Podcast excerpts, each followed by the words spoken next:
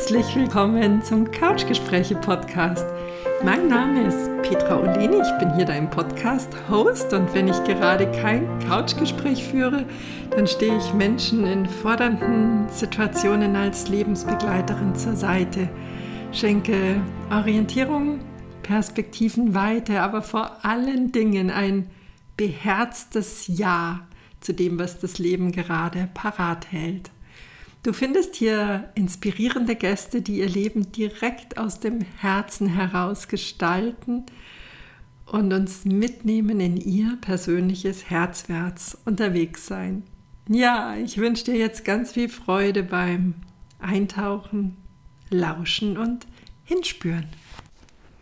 Mein heutiger Gast, den ich dir gerne vorstellen möchte, ist Felix Burgmeier der von innen heraus strahlt. Felix ist gerade ganz frisch von einer einjährigen Weltreise zurückgekehrt.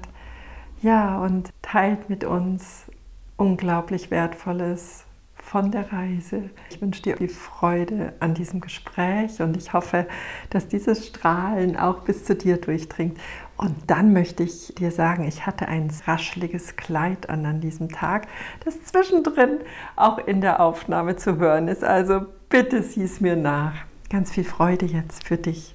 Ich freue mich heute so sehr, dir ein Geschenk in meinem Leben vorstellen zu dürfen. Das ist, sind Momente, die ich unglaublich wertschätze, wenn plötzlich ein Mensch vor mir steht und ich sage, oh, lass uns ein Couchgespräch machen. Deine Geschichte ist so inspirierend und wertvoll. Und ja, genau das ist mir in den letzten Tagen hier passiert. Und Felix, ich danke dir. Herzlich willkommen, dass wir hier sind. Herzlich willkommen hier bei mir und danke, dass du dir die Zeit nimmst. Ich sage Dankeschön. Bin ganz arg äh, gespannt, was passiert. Ja, also Felix, du bist ein attraktiver junger Mann, Anfang 30, hast, ich sag mal, so einen klassisch akademischen Weg eingeschlagen und nach dem Abschluss total in die Karriere eingetaucht. Ja, genau ja. das beschreibt es ziemlich gut, ja. Mhm. Und jetzt bist du ganz frisch von einem Jahr Weltreise zurückgekehrt. Mhm. Wenn du, wenn du es gerade schon sagst, zaubert mir es direkt wieder Lächeln in ja, Gesicht. Ja. Schön. Das macht so real. Mhm. Ja. Und bitte hol uns rein. Was ist passiert, bevor du auf die Weltreise gegangen bist? Ja. Hm. Du hast es ja schon im Intro gesagt, es war eine klassische Akademikerlaufbahn oder ich würde sagen, ich bin in so eine gewisse Karrierefixierung reingerutscht. Mhm. Und es ist schon mir persönlich immer wichtig zu sagen, das wurde nie von mir erwartet. Ja, mein Papa hat es vorgelebt. Aber ich habe nie Druck verspürt, dass ich das machen muss. Aber irgendwie bin ich in so einen Ehrgeiz gekommen, da irgendwie das bestmöglich rauszuholen und habe dann direkt nach dem Abitur, zu meiner Zeit noch Bundeswehr, ähm, dann bei Lidl gestartet, was das, diesen Karrieredrang, sagen wir noch mal extremer gemacht hat, weil man natürlich in einer extremen Corporate-Welt aufwächst. Mhm. Um mich herum ging es nur noch um Statussymbole, um Uhren, um Autos. Unsere Hierarchieebenen waren in Autos unterteilt. Es war klar, der Verkaufsleiter fährt ein A4, mein Chef ein A6 und seine Chefin ein A7 und dann war das Ziel eben das nächste größere Auto zu fahren. Und so habe ich mich auch eine ganz schöne Zeit lang definiert, ging dann weiter in Handel zu die nächste Station und immer mit der Intention, noch mehr Verantwortung, noch mehr Mitarbeiterverantwortung, noch mehr Umsatzverantwortung und schon auch so einen strategischen Spielraum, weil mir Business an sich auch Spaß gemacht hat. Mhm. Nichtsdestotrotz ist jetzt rückblickend das Leben echt wahnsinnig stark im Außen verlaufen mhm. und ich habe viel in Lebensentwurf investiert, aus dem ich dann kurz vor der Reise, würde ich sagen, wo mir klarer geworden ist, dass ich so ein bisschen rauswachse. Mhm. Das kam dann mit dem Schritt, dass ich ein MBA gemacht habe an einer relativ renommierten Business School. Und auf plötzlich ist man in so einem, ist man in so einem Umfeld drin, wo, wo alle sich nur um ein Thema kümmern. Mhm. Und jeder kümmert sich nur noch um Karriere. Und das war auf der einen Seite hat es Energie gegeben, aber nach und nach war mir das viel zu einseitig. Ich habe mit jedem Dialog dann gemerkt, das kann doch nicht, das kann doch nicht sein, da muss doch noch mehr sein. Also es kann doch nicht, meine Gespräche können doch jetzt nicht über Managementprozesse, über Uhren und Autos stattfinden. Also das war mir irgendwann zu wenig und ich habe schon immer viel gelesen. John Strelicky, Big Five for Life und äh, Safari des Lebens. Irgendwo war diese Reisegedanke immer im Kopf. Mhm. Aber es gab in der Vergangenheit dann immer diese Sache, ich mache noch einen Karriereschritt und dann mache ich es. Noch einen Karriereschritt und dann mache ich es. Dieser richtige Zeitpunkt war nicht da. Und dann mit Abschluss des Masters habe ich gesagt, ich glaube auch nicht, dass der richtige Zeitpunkt noch kommt, wenn ich mir den nicht aussuche. Und habe dann äh, tatsächlich gekündigt und habe gesagt, ich, ich habe meinem Chef sehr früh Bescheid gesagt, ein Dreivierteljahr bevor ich aufgebrochen bin, habe ich gesagt, ich mache noch bis Ende des Jahres und dann breche ich auf. Und dann ging es in Wellen. Also die Kündigung hat sich gut angefühlt, dann ist es irgendwann realer geworden. Dann wusste ich, was, in einem halben Jahr geht's los. Die Planung hat dann wiederum Spaß gemacht. Dann Wohnung ausräumen und diese ganzen bürokratischen Themen, um aus dem System auszubrechen. Anwartschaftsversicherung für die Krankenversicherung, ähm, mit dem Arbeitsamt sprechen, Kündigung, Wohnung und auch plötzlich aufzufallen, man hat nichts mehr. Ja, Wahnsinn. Man hat nichts mehr von dem, auf dem vorher alles aufgebaut Ganz genau, ganz genau. Ich habe mir so schwer getan am Anfang. Und das war die Frage, mit der ich mich, meine größte Frage, wer bin ich denn eigentlich, wenn ich nicht mehr das bin, wo ich die letzten, was ich die letzten 13 Jahre war? Und ich hatte so Angst davor, auf die Reise zu gehen und jemand fragt mich, was machst du eigentlich? Und ich muss sagen, nichts. Ich reise gerade. Die ganze Grunddefinition, über die ich mich, jeder meiner Freunde, wenn ich nach Hause gekommen bin in Stuttgart, gesagt, boah krass, so viele Mitarbeiter, so ein tolles Gehalt. Natürlich hat das geschmeichelt und das war meine Definition. Plötzlich hatte ich nichts mehr. Ich hatte keine Wohnung mehr, kein Auto, gar nichts mehr. Und das war schon, also es war nicht ohne tatsächlich. Und dann. Das ist die Identität. Und ja. näher ran kommt man nicht mehr an sich selbst, wenn plötzlich die große Frage nach der eigenen Identität ja, ja. im Raum steht. Und dann ist was ganz Spannendes passiert.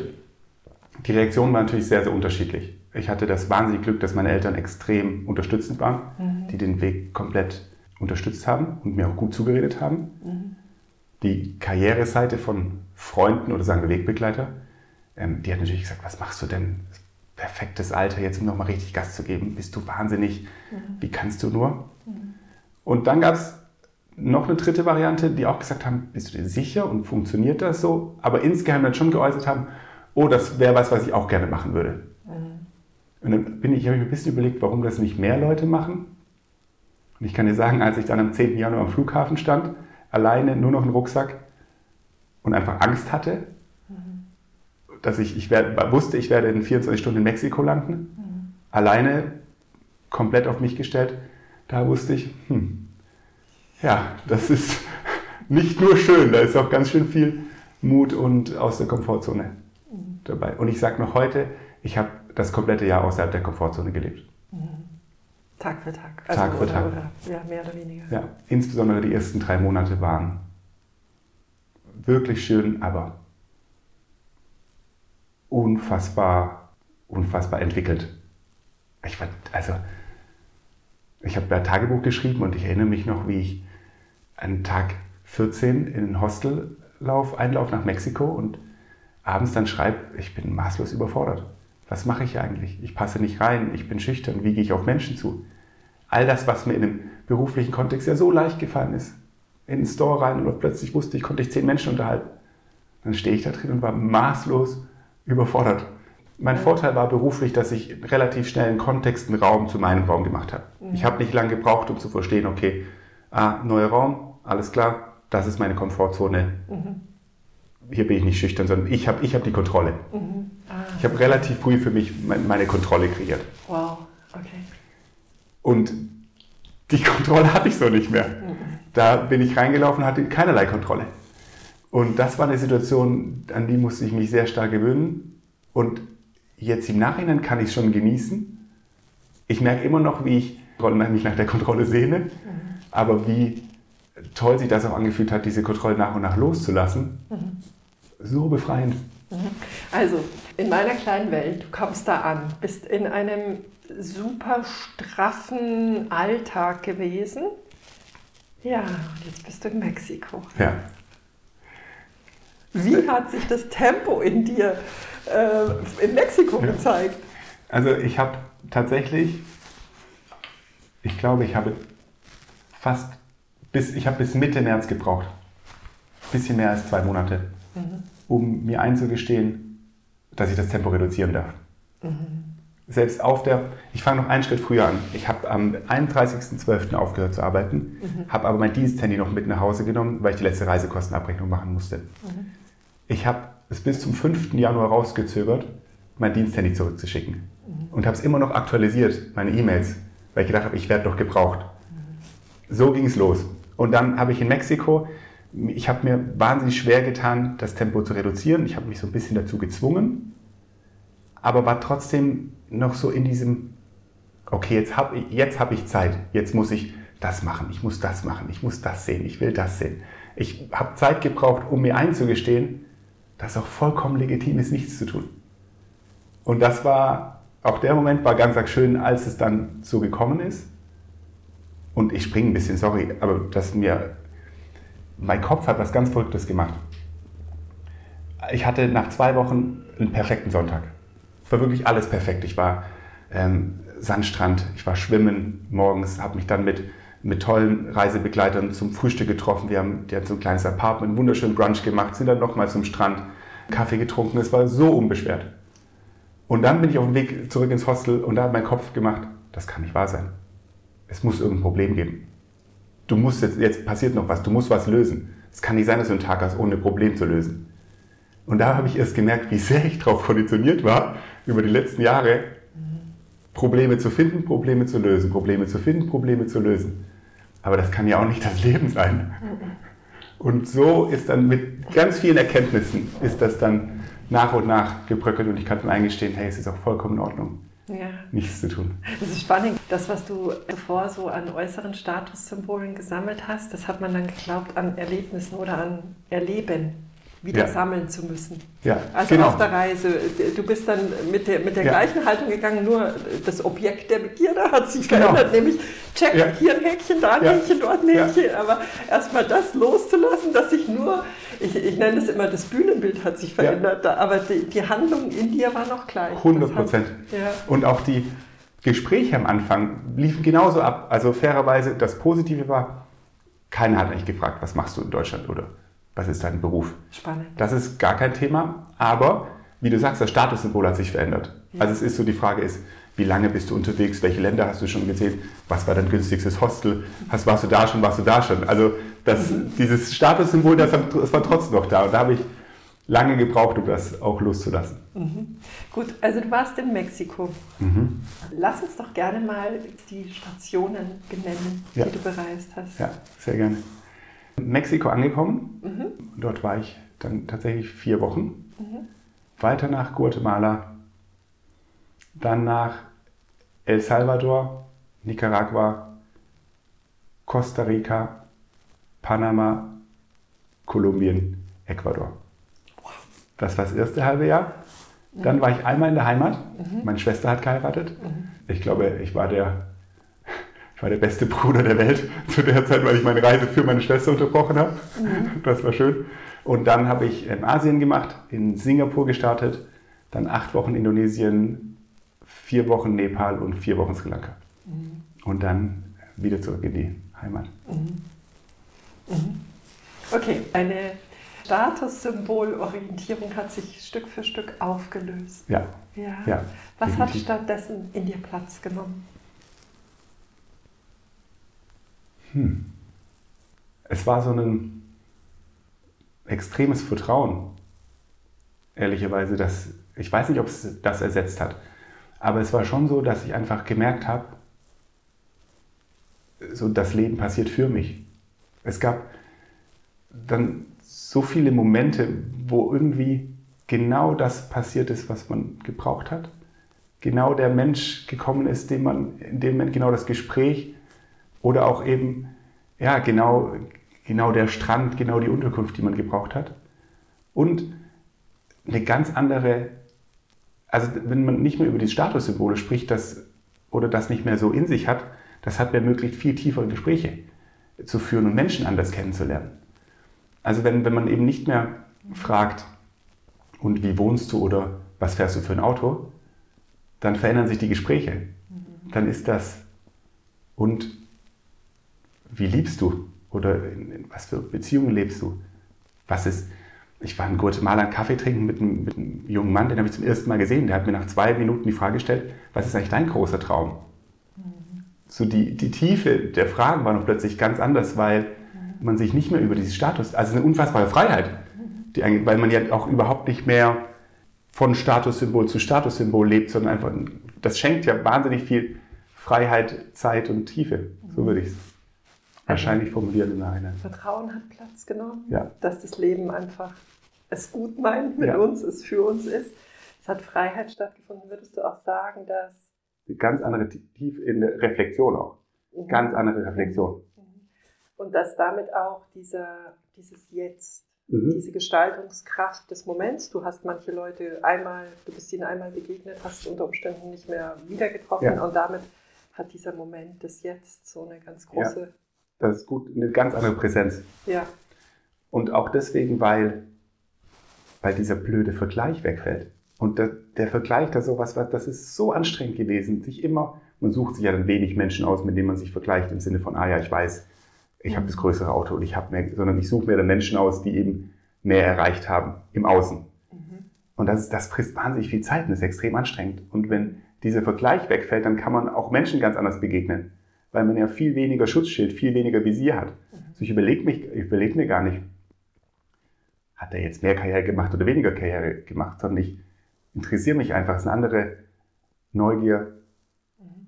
Tiefe, kein Visier. Kein Visier. Das hat sich, also das war so, ich habe gemerkt ab März, dass ich wirklich viel offener und ohne Visier reise. Und das war schöner für meine Mitreisenden und auch viel, viel schöner für mich.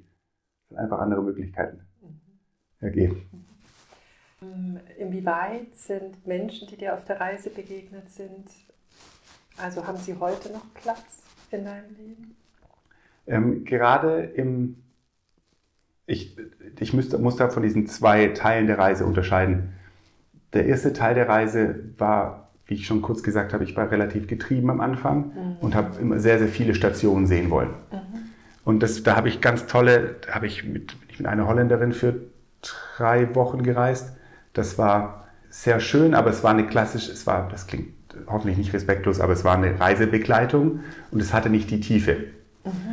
Der zweite Teil der Reise war anders. Da habe ich dann gesagt, ich will auch bewusst an einem Punkt leben und das anders erleben, auch mich nochmal anders erleben. Mhm. Und gerade im zweiten Teil habe ich Bekanntschaften getroffen, die ich jetzt nächste Woche fliege nach Barcelona, um einen spanischen Freund zu sehen, den ich äh, zwei Wochen, mit dem ich lange unterwegs war. Da ist noch eine Australierin, noch eine Schweizerin, ähm, mit denen ich in Nepal vier Wochen verbracht habe. Also es ist definitiv so, dass da noch Menschen in meinem Leben sind. Mhm. Und das ist auch sehr, sehr wichtig. Und das hat mir das Zurückkommen auch extrem erleichtert. Weil das Menschen waren, die mich, ich sag mal, in meiner Mitte kennengelernt haben. Mhm. Und die mich auch ein Stück weit da accountable halten für diesen Felix. Und die ja die gleichen Struggle haben.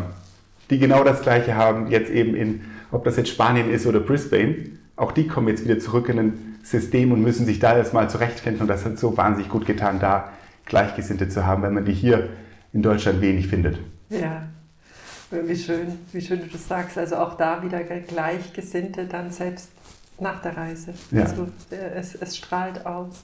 Und das ist, ein, das ist so ein wichtiger Punkt, dass man glaubt immer, in Deutschland in dem System umgibt man sich natürlich auch mit ganz vielen Systemmenschen und ich sage das überhaupt nicht wertend, nee, aber natürlich war ich mit, äh, mit Managern, mit, einfach mit den, mit den Systemmenschen umgeben. Und ich habe dieses direkte Vorbild nicht gehabt von jemand, der das auch so gemacht hat. Ich habe mich da sehr alleine gefühlt. Aber es ist so, dass man, wenn man dann diesen mutigen Schritt geht, und das ist egal, ob es eine Reise ist oder ein Jobwechsel oder eine Kündigung, man findet eine neue Community. Ich erzähle so gerne von dem, wie gesagt, in Deutschland die Reaktion teilweise schwierig gewesen. Ich kam in Mexiko an, wir hatten, ich war erst in so einem Surfcamp, um mir auch den Einstieg zu erleichtern. Da gab es eine Vorstellungsrunde, wir waren 20 Leute, habe ich mir erzählt, Felix, ich habe meinen Job gekündigt und bin jetzt reisen. Und die Leute haben applaudiert. Und das ist so schön. Ich habe in dem Moment gemerkt, hey, wenn man diesen einen Schritt geht, finden sich die Gleichgesinnten, dann findet sich eine neue Art von Community. Und das ist auch was, was ich auf der Reise gelernt habe, dass man man ist nicht wirklich alleine. Klar, es gibt Momente, da ist man mal ist man einsam punktuell, aber man, man ist nicht alleine. Man, immer, man findet neue Wegbegleiter, Es ist bloß dieser erste Schritt, dieses erste ins kalte Wasser, meine Zehen rein und dann kommt alles andere von alleine. Wow, also das ist wirklich, äh, das ist eine Sammlung an, an Weisheiten, die du da gerade formuliert hast. Einen kraftvollen Erinnerer. Du hast ja gesagt gerade, dass sich unglaublich viel in deinem Mindset verändert hat. Hast du auch Veränderungen an deinem Körper gemerkt? Also auf körperlicher Ebene und vor allen Dingen auch in deinem Gefühlsleben? Ja, ich fange mal körperlich an, ähm, punktuell. Ich hatte immer so durchschnittlich viermal im Jahr, war ich so gestresst, dass ich meine Hände stark geschält habe. Mhm.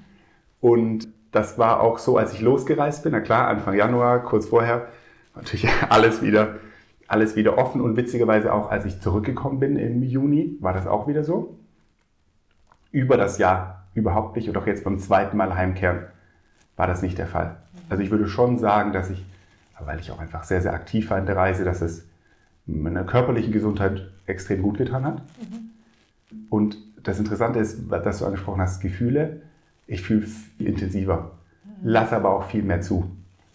Also das ist schon, ich würde sagen, dass ich über das Jahr gelernt habe, dass alle Facetten von, ich muss fairerweise, ich bin dabei, es noch zu lernen, dass alle Facetten von, von mir wertvoll sind. Das ist ja so, ich habe oft, ich weiß nicht, wollte wahrscheinlich schon auch so einem Männerbild entsprechen. Mhm. Und da ist halt, keine Ahnung, da war es nicht, nicht on vogue, über Angst zu kommunizieren. Mhm. Dass ich Angst vor etwas habe oder dass ich nicht vertraue oder mhm. allein das Wort lieben. Ich glaube, ich, ich habe meinen Job geliebt, aber ich habe das nie so, ich habe das, und ich habe auch meine Teams geliebt, aber ich hätte das nie so gesagt. Mhm. Sag ich, sondern ich sage halt, ich bin dankbar, euch zu haben. Und das ist auf der Reise ist das so nach und nach gebröckelt und dann sitzt man mit jemandem zusammen, den kennt man seit zwei Wochen, dann weint man auch mal zusammen, weil es einfach irgendwie ein schöner Moment ist oder wo, wenn dann was aus der Vergangenheit einholt und es sind so, das ist so befreiend, einfach nochmal mhm. tiefer ins Gefühl reinzugehen. Mhm. Merk aber, hier wieder zurückzukommen, jetzt hier in dem Setting, dass die Reise, also ist noch lange nicht vorbei. Wenn man natürlich mit einem anderen Umfeld, fällt dann das direkt wieder so ein bisschen schwerer, das zuzulassen. Aber ja, ich fühle viel intensiver als äh, zuvor. Also, das würde ich schon sagen. Könnte man sagen, dass sich dein Herz geweitet mhm. hat, dass da ganz viele Türchen geöffnet ja. wurden, die vorher gut verschlossen waren. Ja, 100, das ist also 100 Prozent. Und, und das Herz ist so voll, mhm. äh, das, ist, mhm. das ist jedes, jedes Cent wert, der diese Reise gekostet hat. Mhm. Ja, ich ich spreche auch für Verstorbene, Trauerreden und das berührt mich jetzt wirklich zutiefst, weil ich einige Menschen begleiten durfte, die, weißt du, die so auf ihre Rente hingearbeitet mhm. haben, die so auf diesen, auf diesen Moment immer dieses Wenn dann, erstmal ja. Wenn dann und sie haben es nicht mehr erlebt. Ja. Und dieses, wenn es diesen Traum in dir gibt, ja. dann ja, warum verschieben, warum glauben, dass die Zeit viel später kommen muss? Ganz also ganz entscheidender Punkt und auch so wichtig. Und es gab so viele Menschen, die noch viel weniger hatten. Also es geht immer. Wenn man diesen Traum hat, und da bleibe ich noch bei den ersten, man geht den ersten Schritt, mhm. dann fügt sich so vieles. Das ist alles nur eine Mutfrage. Und es ist so, so tückisch, Dinge zu verschieben. Mhm. Ja. Das ist wirklich. Ja, ist tückisch. Ja. Das sehe ich auch so. Ich ja. war in als ich in Nicaragua war, habe ich so eine, Vul eine Vulkanwanderung gemacht. Und das war, war einfach wahnsinnig anstrengend. Es war heiß, es war schwül. Wir sind da sechs Stunden hochgelaufen. Und trotzdem war es eine schöne Erfahrung. Aber das war, ich habe eigentlich die ganze Zeit auf diesem Weg drüber nachgedacht, wie dankbar ich bin, dass ich die Reise, dass ich mich jetzt dafür entschieden habe, dass ich einfach auch körperlich so fit bin, dass ich es einfach machen kann ja. und eben nicht irgendwie alles anhäufe an materiellen Dingen, um dann ähm, mit 60 vielleicht hier unten zu stehen oder 65 oder whatever und zu sagen, oh, Mist, ja gut, das wäre schön gewesen, da hochzukommen, aber ich habe die Kraft nicht mehr. Ja, ja ganz schön. Finde ich ganz schön. Jetzt äh, haben wir ja diese Stationen kurz gehört. Gibt es Lebensphilosophien oder Lebenshaltungen aus dem einen oder anderen Land, von denen du sagst, also das, das mag ich hier in meinem Alltag einfach integrieren? Ja, Also grundsätzlich ist es so, dass alle Menschen, ich spreche jetzt nicht über die Reisenden, sondern über die Einheimischen oder über die Locals, Ja. dass alle Menschen weniger haben als wir. Und ich würde sie trotzdem als durchschnittlich glücklicher bezeichnen. Also das ist, wie glücklich die Menschen waren mit der Aufgabe, die sie hatten, mit der Aufgabe, die sie sich gesucht haben, wie glücklich sie doch waren, obwohl sie so wenig hatten. Unfassbar beeindruckend. Es gab in keinem der Länder, wo ich war, eine Beschwerdekultur. Ich habe eine, und ich habe mit vielen auch mit Locals gesprochen, ich, diese, dieses Narrativ, mein Job ist scheiße, ich habe das kein einziges Mal gehört. Und die haben ja wirklich teilweise auch körperlich anstrengende Jobs. Und vielleicht eine Speedboat für acht Stunden und Wassertaxi lächelt. Also das ist wirklich, das ist wirklich schön. Und ja, also man, es fällt einem schon sehr auf, wie privilegiert man ist. Keine Frage. Und, aber das bringt ja auch was mit sich, dieses Privileg zu nutzen. Und eben auch dieses Privileg zu nutzen im Sinne von, ich bin unterwegs, ich gebe was zurück und ich bin es vielleicht auch dem Privileg schuldig, was zu finden, was mich wirklich erfüllt und was mir richtig Spaß macht. Also das hat sich schon auch Das ist auch Entwickelt. groß, was du gerade sagst, ja. Ja, toll. Mhm. Was glaubst du denn, worin besteht deren Glücksquelle, wenn du sagst, es ist sicherlich nicht äh, aufgrund ihrer materiellen Gegebenheiten? Hm. Ich glaube, es ist, dass, dass die Menschen dort viel mehr gelernt haben, sich über Kleinigkeiten zu freuen. Das sind Gesten der Zuneigung, das ist eine Umarmung, das ist ein Dankeschön, das ist ein Kaffee beim Sonnenaufgang, das ist Natur. Also viel mehr in diesen, so, sehen viel mehr das Schöne in den, in den Kleinigkeiten. Gemeinschaft, absolut, wie Lebenskonstrukte, wo es eben ganz normal ist, dass man als, als junges Ehepaar plus Mama und Papa ein Hotel oder ein Homestay führt und einfach eine andere Form von, von Familie und Gemeinschaft erlebt. Und gerade auch im zweiten Teil der Reise 100% auch ähm, Religion, Spiritualität, äh, gerade Buddhismus, Hinduismus. Das hat schon nochmal für eine, für eine gute Portion Glück und Lächeln gesorgt, bin ich mir ziemlich sicher. Wow. Okay, also du bist zurück. Du bist zurück. Hast Gott sei Dank den einen oder anderen Anker, um ja diese Schätze auch irgendwo noch hier zu wahren und auch in dein Leben zu integrieren. Sag, wo geht's, wo geht die Reise weiterhin jetzt? Gute Frage. Vielleicht noch einmal kurz zum Zurückkommen. Ich bin, also auch das ist spannend, weil ich, ich würde sagen, ich bin relativ übersensibel zurückgekommen, weil ich dieses Reisenarrativ, diesen Reisefelix sehr, sehr schützen wollte. Also alles, was mit ähm, Karriere, mit Materialismus, mit Geld verdienen, mit, habe ich erstmal abgeblockt und habe gesagt, nein, nein, das bin ich nicht mehr, das bin ich nicht mehr, das bin ich nicht mehr. Einfach sehr, sehr übersensibel, um diesen, um diesen, diesen Schatz, den ich da entwickelt habe, zu schützen. Und jetzt gerade ist der, passiert dieser Weg, das Ganze natürlicher zu leben. Weil natürlich bin ich es auch zu einem gewissen Grade. Und nicht mehr so übersensibel alles zu verteufeln, sondern da einen Weg zu finden, wie das zusammenpasst, diese äh, Freiheit, diese äh, schönen Erfahrungen mit einem wirtschaftlichen Aspekt, der auch darum geht, Geld zu verdienen und auch einfach was zu machen, was mir, was mir Spaß macht, wo ich das transportieren kann, wo ich vielleicht auch ähm, Menschen was mitgeben kann. Das ist so gerade der, der Weg und die Orientierung, auf der ich mich befinde, so natürlich äh, authentisch zu leben und zu arbeiten. Also könnte man das mit einem Pendel vergleichen, dass du in der Karriere sehr weit in die eine Richtung ausgeschlagen hast, die Reise natürlich super intensiv in die andere Richtung Ja. gegangen ist und jetzt bist du dabei, das in der Mitte zu integrieren. Ex exakt das ist es. Also ich war in diesen 13 Jahren Karriere, das höchste aller Gefühle waren zwei Wochen Urlaub. Das war das eine Extrem. Und jetzt eben das andere Extrem mit einem Jahr frei. Und ich würde wirklich, ich, ich habe mich auf der Reise auch viele gefragt, ob ich was bereut. Nee, ich würde alles, also es hat alles so war auf, aufeinander aufgebaut, genau zu dem Felix, der jetzt hier sitzt. Mhm. Deswegen würde ich es auch wieder so machen. Aber es ist schon, wie du beschreibst, ein Leben in Extremen gewesen. Und ja, das ist das Ziel, das Pendel mal so ein bisschen. Ähm das darf sich ja bewegen. Ja, genau. Aber damit ist es ja. gesund. Ja. Und so, mit so einer schönen Natürlichkeit. Mhm. So auch, mhm. es einfach zuzulassen, wenn auch, wenn es auch businesstechnisch irgendwas gibt, was mich begeistert, dann darf, dann ist das auch okay. Werden, genau. Ja, vollkommen in Ordnung. Ja. Und genauso ist es dann, darf ich mich weiter über Sonnenaufgänge und Sonnenuntergänge mhm. freuen. Die übrigens auch ein, hätte ich nie gedacht, aber auch das sind Anker für mich von der Reise. Mhm. Also wieder zu Hause einen schönen Sonnenuntergang oder Sonnenaufgang mhm. wird mich immer an dieses Jahr Reisen zurückerinnern. Mhm. Ja, auch schöne Anker. Ich bin mir nicht sicher, ob ich die Frage jetzt zu konkret genug beantwortet habe, aber ich glaube, ich finde mich noch. Ja, also so kann man sagen. Mhm. Mhm. Um, um tatsächlich diese Integration dann ja. gelingen zu lassen. Ja. Das ist, mhm. Und auch mit ein bisschen, mit so einer gewissen Leichtigkeit und mit so einem Lächeln auch auf Deutschland zu schauen, weil also wir haben ja hier, wir leben hier schon eine enorme Sicherheit. Mhm.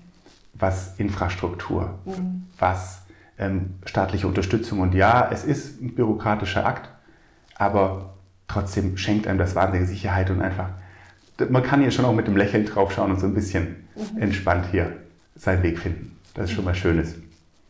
Ja, ich denke, das ist ein schöner Blicköffner, Perspektiven weiter, den du da gerade aussprichst. Okay, letzte Frage, Felix. Du kommst aus Stuttgart mhm. und du hast die Möglichkeit, ein großes Transparent an einem ganz exponierten Ort der Stadt aufzuhängen. Was ist deine Botschaft? für Stuttgart. Oder auch für andere Städte dann. Ja. Traut euch, euren eigenen Weg zu finden und zu gehen.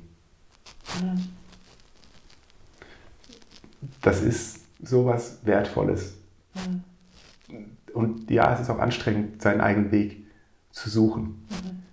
Aber in dem Punkt, diesen Weg aus dem Inneren rauszugehen und größte Herausforderung, eben nicht ins Außen zu schauen und was glaubt, was, was denkt der und was denken die und dieses ganze, wo, wo man glaubt, dass so viele gesellschaftliche Aspekte da sind.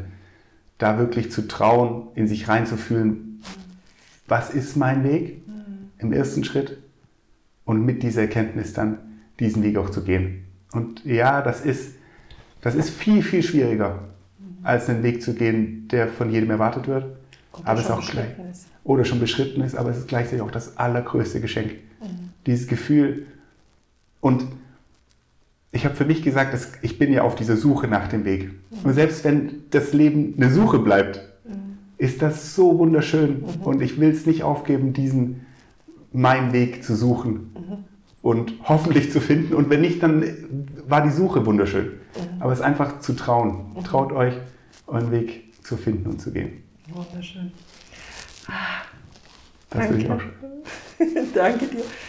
Ich wünsche dir, ah, bist so reich gefüllt gerade, gell, dass du es ein, ja, so einen Boden findet, in dem du dieses Saatgut einfach auch an Menschen verschenken kannst und wie du gesagt hast, wo du wirken kannst, allein schon durch dein Dasein. Ja. Mit all diesen Erfahrungen und diesen Schätzen. Ja, und klar, ich wünsche dir alles Gute beim Weitersuchen, beim Entdecken. Ja was da so auf dich wartet und äh, vor allen Dingen für dich wartet. Ja. ja. Und dann schauen wir mal. Ja, ich, bin auch, ich, bin auch, sehr gespannt. Dann schauen wir mal, vielleicht werden in zwei Jahren dann nochmal sprechen, wir zwei. Dann mal schauen, wie die zwei Jahre waren. Zwei Jahre waren. Ja. Lieber Felix, danke dir. Ich sage Dankeschön. Vielen Dank. Sehr ähm, viel Spaß gemacht. Ja, also ich bin jetzt gerade wieder ganz beseelt. Man hört es immer an meiner Stimme. Ich wünsche dir eine wunderschöne Zeit und vielleicht noch mal ein zweites reinlauschen. Ich glaube, da haben wir heute ganz viele Goldstückchen, die wir von dem Phoenix aufgreifen können und vielleicht mal auf unser eigenes Leben anwenden dürfen. Also fühl dich warm gedrückt und hab eine wunderschöne Zeit. Herzlichst